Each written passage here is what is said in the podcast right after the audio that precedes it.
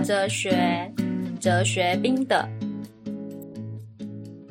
Hello，各位听众，欢迎回到哲学新媒体的 Podcast 频道《冰的哲学》哲学史大型翻桌现场。我是哲学新媒体的主编有容，在法国巴黎当哲学老师。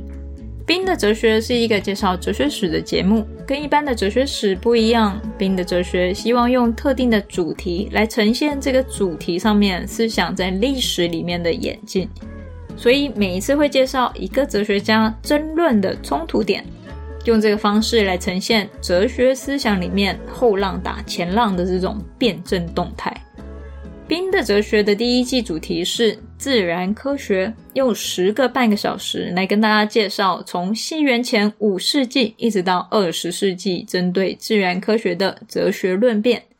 在第一集和第二集里面呢，我跟大家介绍了西方的第一个哲学家泰利斯的自然哲学，以及苏格拉底怎么样一脚用他的夹脚拖把自然知识踢下了科学的神坛。认为自然物总是无常，我们应该要转而认识自己如何认识万物的本质。在这个意义下，认识自己成为了哲学研究的重点。但认识自己在这里呢，不是研究自己个人的喜好哦，而是研究自己的认知能力如何掌握世界，又如何能掌握到这个世界永恒不变的本质。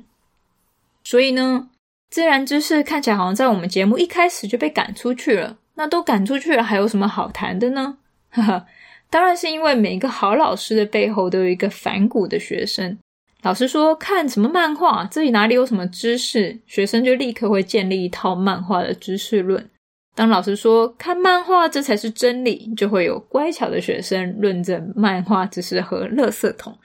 所以没错，那个去把自然知识捡回来的呢，就是柏拉图。然后把柏拉图的自然知识神话再度丢进垃圾桶的呢，就是柏拉图最杰出的学生亚里士多德。今天这一集就是要说明从苏格拉底到柏拉图的这一个思想转折。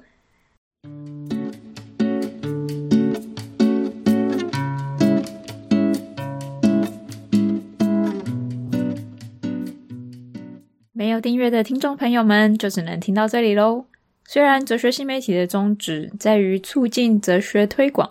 但很多网站营运的管理、节目制作、录制、后制等都是很庞大的资源和人力成本。我想大家也不希望哲学家们饿死街头。冰的哲学这个节目呢，比较倾向声音类型的哲学课程，制作的时间成本非常的高，所以除非将来有政府的补助，不然就只能提供给订阅户了。我们也会尽量找出时间和人力，继续提供一些免费的公开哲学 podcast 给大家。大家如果对哲学课程有兴趣，哲学新媒体在 Teachable 平台上面开了不少的哲学线上课程，里面有教大家写论说文、教思辨、教柏拉图的心理学、儿童哲学、科学哲学等这些课程。有兴趣的朋友，欢迎你们到哲学新媒体的网站上面走一走、看一看。我们下次见，拜拜。